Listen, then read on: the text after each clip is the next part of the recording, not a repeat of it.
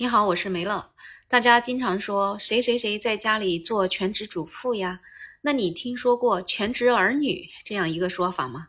最近啊，很多零零后他们开始上一种很新的班，他们在家里做全职儿女。有一名零零后的女生，她的名字叫迪丽。经过几次考研的失败之后呢，她就说她的爸爸在家里啊，退休金是八千块钱，妈妈呢是六千块。奶奶是四千块，那么他就在家里洗衣服、做饭，给家里的长辈做全职儿女。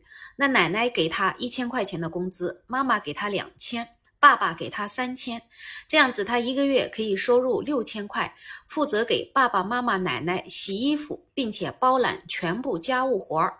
这样子他感觉特别好，因为外面找工作实在是太累了。现在他就拿着每个月六千块钱的工资，成了一家人的全职保姆，把爸爸妈妈、奶奶变成了他的老板。他为什么要这么做呢？实在是因为工作呀太难找了，工资低先不说吧，这个通勤时间还很长，最关键还要受到老板的 PUA。现在呢，他只需要在家里负责家务活儿，一家人舒舒服服、其乐融融，而且呢，家里也省了请保姆的费用。毕竟现在外面有良知而且素质高的保姆也是凤毛麟角。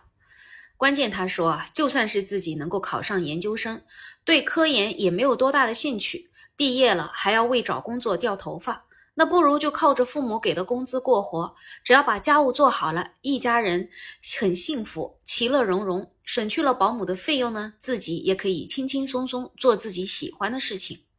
他说呢，当他奶奶生病了，他就去陪着，还能省下陪诊师的钱。爸爸住院了呢，他去守夜也能省下护工的钱。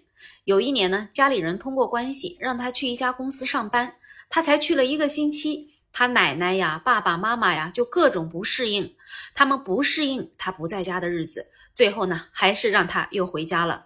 那自从做了全职女儿、全职孙女之后啊，她陪着家人的时间也是越来越多，厨艺呢也越来越好，自己还考了营养师证和收纳师证。那继续，她对自己的规划是考一个厨师证，还想去学习八大菜系，把它研究的透透的。所以这几年在陪伴家人的时间里面，家人是真的特别开心。父母亲就觉得这个可不比找个保姆还好啊。第一呢，工资挺低的；第二是自己的孩子也放心。那么这位迪丽女孩她自己也说呢，我自己也很开心，明白了这个风风雨雨的几十年，妈妈操持这个家也很不容易，爸爸在外面挣钱也是很不容易。自从包揽了所有的家务活之后，我才明白，原来操持一个家呀是那么的琐碎。现在呢，奶奶不再是空巢老人，而我呢，也不再是职场冤大头。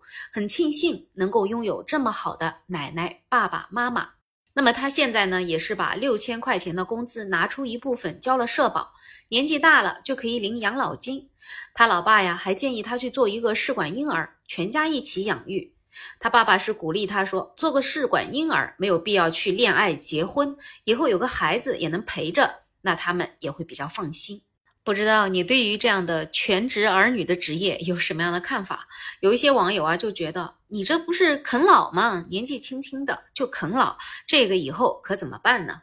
但是也有网友觉得，人家这个可是做全职儿女，所谓的全职儿女就是在为家庭也在工作的，这可不是啃老。重点呢在有没有上进心。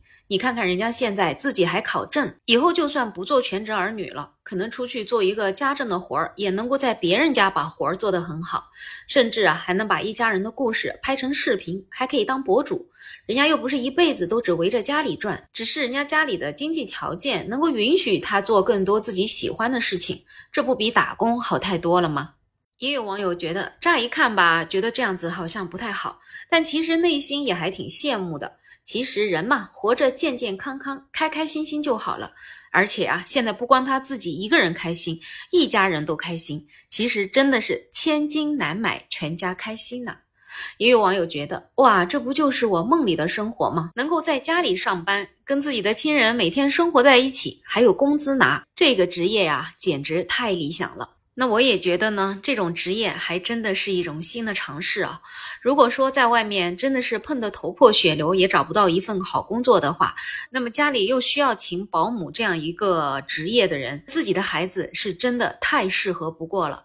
最关键是孩子他也愿意，这个还真是跟一般的啃老不一样。我们其实平时看到的很多啃老，真的就是在家里躺着，啥事儿也不干，全靠自己父母伺候着，那个大概才叫啃老吧。像这这样子为家庭付出，再能够获得自己相应收入的，我觉得还是挺尊重他的选择的。不知道你有什么样的看法呢？欢迎在评论区留言，同时也欢迎订阅、点赞、收藏我的专辑。没有想法，想加入听友群的朋友可以加我。没有想法的拼音再加上二零二零，我是梅乐，我们下期再见。